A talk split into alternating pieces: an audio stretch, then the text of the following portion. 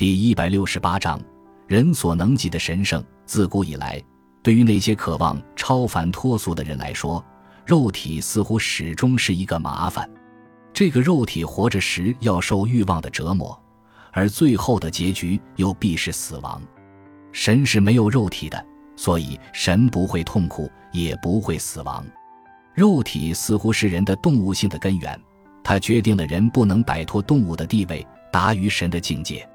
为了达于神的境界，人好像必须战胜这个肉体，在某种意义上把它消灭掉。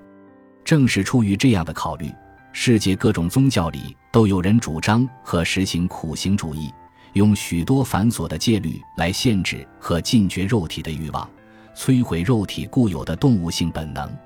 由这个途径能否达于神圣呢？据说有极少数人成功了，例如基督教中的圣徒和佛教中的高僧。我是俗界中人，难以揣摩其中的奥秘。以我俗人之见，灭绝肉体的欲望无异于扼杀生命的乐趣，代价未免太大。而且，如此求得的那个状态，究竟真个是超神入化的仙境？亦或只是因为肉体衰竭而造成的一种幻觉，实在也不好说。人生而有一个肉体，这个肉体生而有七情六欲，这本是大自然的安排。在我看来，任何逆自然之道而行的做法，总是有些不对头的。所以，我更赞成另一种途径，即肯定肉体及其欲望的合理性，不是甩掉肉体，而是带着肉体走向神圣。这就是通常所说的实现本能的升华。为了实现本能的升华，前提是必须对欲望进行某种限制。一方面有健全的生命欲望，另一方面既非加以禁绝，又非任其泛滥，而是使之沿着一定的轨道宣泄、迸发，为精神追求和创造的原动力。譬如说，凡正常人皆有性欲，它是一种纯粹动物性的本能。如果对它毫不加以限制，滥交纵欲，人便与禽兽无异。但是，性欲又是许多美好的情感，包括爱情、美感、创造欲的原动力。而为了使它升华为这些美好的情感，限制是绝对必要的。尤其在少年时期，性的觉醒和某种程度的压抑，会形成一种奇妙的张力，成为滋生这些美好情感的沃土。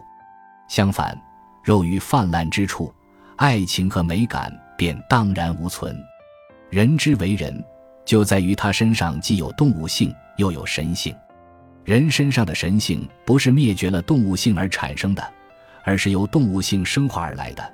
这是人所能及的神圣和超越。所谓人性，也就是动物性向神性的升华。我不相信世上有毫无动物性的神人，但是遗憾的是。世上倒的确有几乎没有一丝一毫神性、唯圣动物性的兽人，这种人心目中没有任何神圣的价值，百无禁忌，为了满足自己的欲望，可以做出任何伤天害理的事情，甚至残杀无辜。在当今社会上，这类人似在增多，实在令人担忧。造成这种情形的原因很复杂，因而要改变，也就必须做多方面的努力。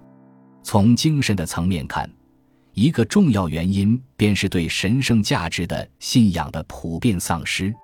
对此，我只能说，无论个人还是民族，都要有所敬畏，相信世上仍有不可亵渎的神圣价值，否则必遭可怕的惩罚。感谢您的收听，本集已经播讲完毕。喜欢请订阅专辑，关注主播主页，更多精彩内容等着你。